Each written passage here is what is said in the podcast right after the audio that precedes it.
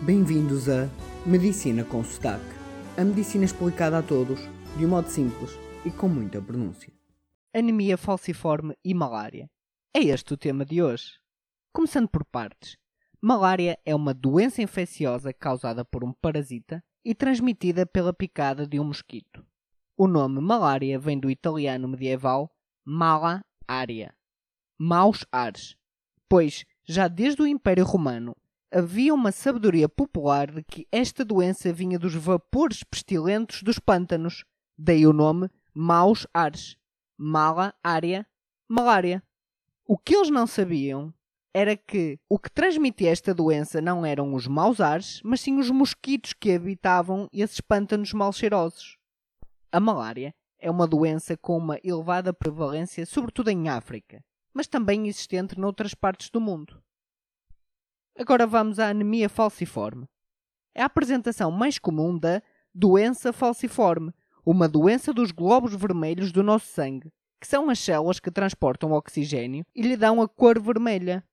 Esses glóbulos vermelhos têm uma forma circular que lhes permite serem muito elásticos e maleáveis. Na doença falciforme, há uma mutação que faz com que os glóbulos vermelhos passem a ter uma forma de foice, e daí o nome falciforme, que vem do latim falx, que em português é foice. Esta forma de foice faz com que estes glóbulos vermelhos percam a sua elasticidade e fiquem mais rijos, mais duros. Uma nota importante é que é a mesma coisa dizer glóbulos vermelhos, glóbulos rubros, hemácias ou eritrócitos. São nomes diferentes para as mesmas células. Sobre a doença falciforme, esta traduz-se muitas vezes por uma anemia. Anemia quer dizer que temos poucos glóbulos vermelhos. O que se passa é que a doença falciforme vai mudar a forma destes glóbulos vermelhos e assim, ao com esta forma de foice, eles acabam por morrer mais cedo que o normal e em vez de durarem 3 ou 4 meses cada globo vermelho, dura apenas 2 a 3 semanas. E o nosso corpo não consegue compensar a produção face à morte precoce destes glóbulos vermelhos e assim acabamos por ter menos células vermelhas e anemia. Mas além da anemia, a doença falciforme dá muitos outros problemas, como AVCs, pois, como nós já vimos, estes glóbulos vermelhos, em forma de foice, ficam mais rígidos e não se conseguem deformar para andar nos vasos sanguíneos cada vez mais finos. Assim, vão levar a entupimento nos vasos, que funciona como uma trombose que não vai deixar o sangue passar e leva a vários problemas consoante a zona onde a trombose aconteceu. Conforme a nossa genética, cada pessoa pode ou não ter a doença falciforme. Portanto, pode não ter a doença falciforme, pode ter apenas um traço da doença, que é um género de ter uma doença ligeira ou uma doença leve, que se chama então o traço falciforme, ou então pode ter mesmo a doença falciforme. Quando não tem a doença, é sinal que então não tem nenhum gene da doença. Quando tem o traço falciforme, quer dizer que tem 50% dos genes da doença, que veio ou do pai ou da mãe. Quando tem a doença, quer dizer que tem 100% dos genes da doença, veio 50% do pai e 50% da mãe. Logo, os pais teriam obrigatoriamente de ter pelo menos traço falciforme. Mas, se esta é uma doença grave, como existe tanto no mundo, com cerca de 4 milhões e meio de pessoas com esta doença falciforme e 43 milhões com o traço falciforme? Não haveria de existir muito menos, pois a seleção natural haveria de ter atuado e não ter selecionado estes genes e esta doença? A questão aqui é que a seleção natural ela não inventa nem cria as melhores ideias, ela apenas seleciona o melhor dentro daquilo que está disponível. Então, mas como pode ser isto uma boa solução? É aqui que entra a magia do episódio de hoje. Apesar de muitos cientistas terem investigado esta situação de como uma doença grave poderia existir em tantas pessoas, uma das pessoas mais importantes nesta investigação foi Anthony Clifford Allison, ele seguiu o verdadeiro método científico que começa na observação.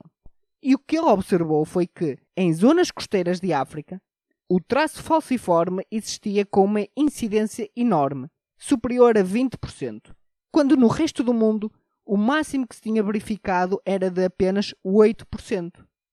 Assim ele questionou-se como poderia uma doença tão grave ser tão prevalente em áreas específicas.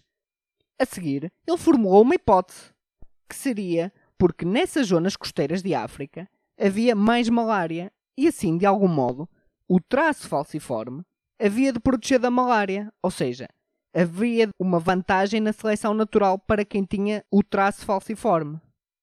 Vários anos de investigação depois, já em 1954, ele confirmou a sua hipótese, que quem tivesse a mutação, na sua forma mais leve, o traço falciforme, morria menos de malária.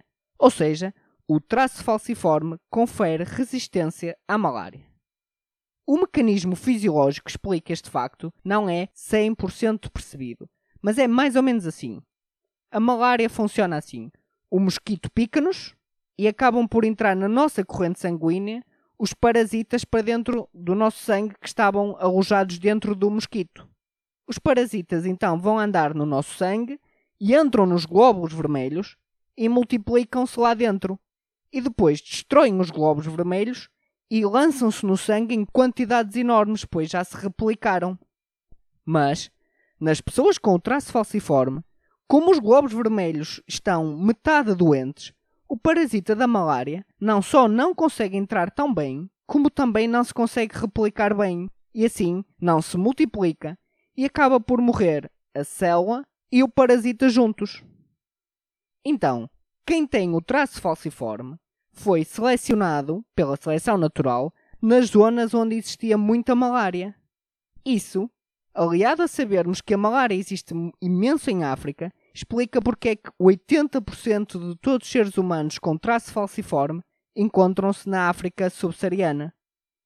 Portanto, e em resumo, num local com muita malária, tem mais probabilidade de sobreviver quem tem o traço falciforme do que quem não tem nenhum gene com mutação falciforme. Mas, e quem tem a doença falciforme? E esses apesar de na teoria também poderem ser mais resistentes à malária, acabam por não sobreviver, pois a doença falciforme é uma doença grave e mortal, pelo que só quem tem a doença ligeira, o traço falciforme, é que tem maior resistência à malária. Para terminar, e como no último episódio falámos do DNA, lembram-se que eu falei que o nosso DNA é como uma palavra com 3 mil milhões de letras onde se usava apenas as quatro letras com iniciais C, G, A e T. Para esta mutação da doença falciforme acontecer, basta que numa das cópias do DNA mudar-se numa posição específica um A para um T, isto faz com que então o nosso RNA produza um composto diferente do esperado e ocorra assim a doença. E só por curiosidade, de pais para filhos, ocorrem cerca de 70 mutações no DNA, ou seja, daqueles 6 mil milhões de letras, 3 mil milhões de cada progenitor, 70 delas vão ser copiadas com erros e é assim que acabam por ocorrer as mutações e ocorre assim a evolução. E por hoje é tudo. Obrigado.